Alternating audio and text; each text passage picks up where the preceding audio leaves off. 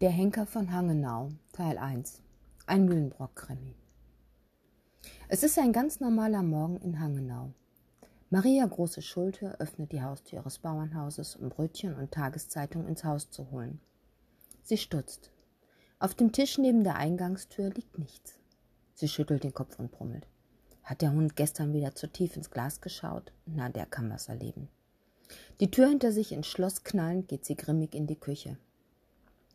Sie setzt Kaffee auf und schnappt sich das Telefon. Lisa? Maria hier. Der Klaus hat wieder nichts rumgebracht. Vielleicht sollten wir uns einen anderen suchen, der sich um Zeitung und Frühstück kümmert. Ich bin zu alt, um jeden Tag in den Ort zu fahren. Ja? Bei dir auch nicht? Und bei Hilde auch nicht? Die wohnt doch direkt neben ihm. Nachdenklich legt sie auf. Sie schnappt sich das Tablet und öffnet widerwillig die E-Zeitung, die ihr Enkel ihr aufgeschwatzt hat. Langsam blättert sie sich durch die Seiten. Den Artikel über den Kaninchenzuchtverein überfliegt sie. Bei den Todesanzeigen bleibt sie hängen. Die Einschläge kommen näher. Gegen Mittag macht sie sich auf den Weg zu Klaus. Sie ist immer noch verärgert, macht sich aber auch Sorgen. Er ist der älteste ihrer Cousine Bea, Gott hab sie selig, und irgendwie fühlt sie sich für den Ton nicht gut verantwortlich. Sie klopft. Die Tür gibt nach und sie steht im Flur. Wundern tut sie sich nicht. Hier schließt niemand ab, nur die Zugezogenen. Und wenn er gestern zu viel gepichelt hat? Sie betritt die Küche. Es riecht komisch, findet sie, fast wie damals, als ihr Vater die Rinder noch zu Hause geschlachtet hat. Und verbrannt. Die Haare stehen ihr zu Berge, während sie sich Schritt für Schritt der Esszimmertür nähert. Klaus, ruft sie zaghaft, streckt die zitternde Hand aus und öffnet die Schiebetür. Einen Moment denkt sie, ihr Herz setzt aus, während sie versucht, das Gesehene einzuordnen in die gewohnten Gesetze der Physik und Anatomie, geben die Beine unter ihr nach. Sie kann gerade noch die Notruftaste drücken an ihrem Alte-Leute-Handy, dann wird alles dunkel. Sie erwacht im Krankenhaus, angeschlossen an tausende Kabel und Schläuche, alles blinkt und piepst. Ihre Tochter sitzt an ihrem Bett und hält ihre Hand, die Augen vom Weinen gerötet. Ist er? Die Tochter nickt und beide fangen an zu weinen. Mühlenbrock schiebt den Teller von sich weg. Das Essen in der Kantine wird auch immer schlechter. Seine Magentabletten sind oben im Schreibtisch. Er nimmt noch rasch einen Schluck Wasser, dann steht er auf, räumt sein Geschirr ab. Auf dem Weg zum Fahrstuhl klingelt sein Handy. Maria, hallo, lange nichts von dir gehört. Das Lächeln erstirbt auf seinem Gesicht, während er schweigend zuhört. Er schluckt. Ich bin in einer halben Stunde da. Er informiert seinen Vorgesetzten und nimmt sich den Rest des Tages frei.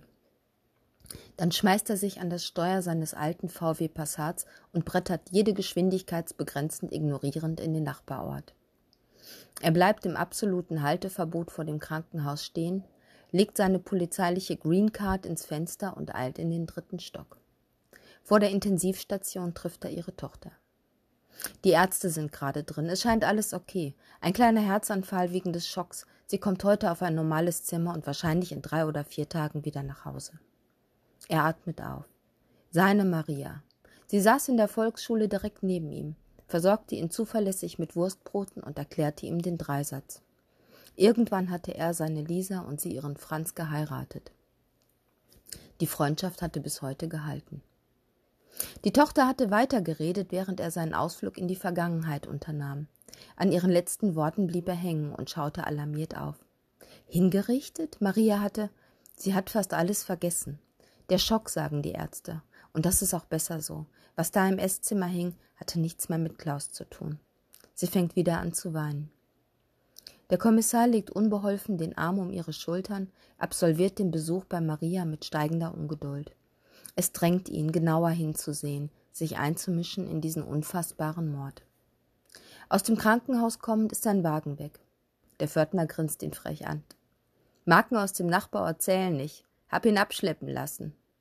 Mühlenbrock flucht und überlegt für einen Moment, ob er sich denn dann nicht hier im Nachbarort zu einem Stinkefinger hinreißen lassen darf.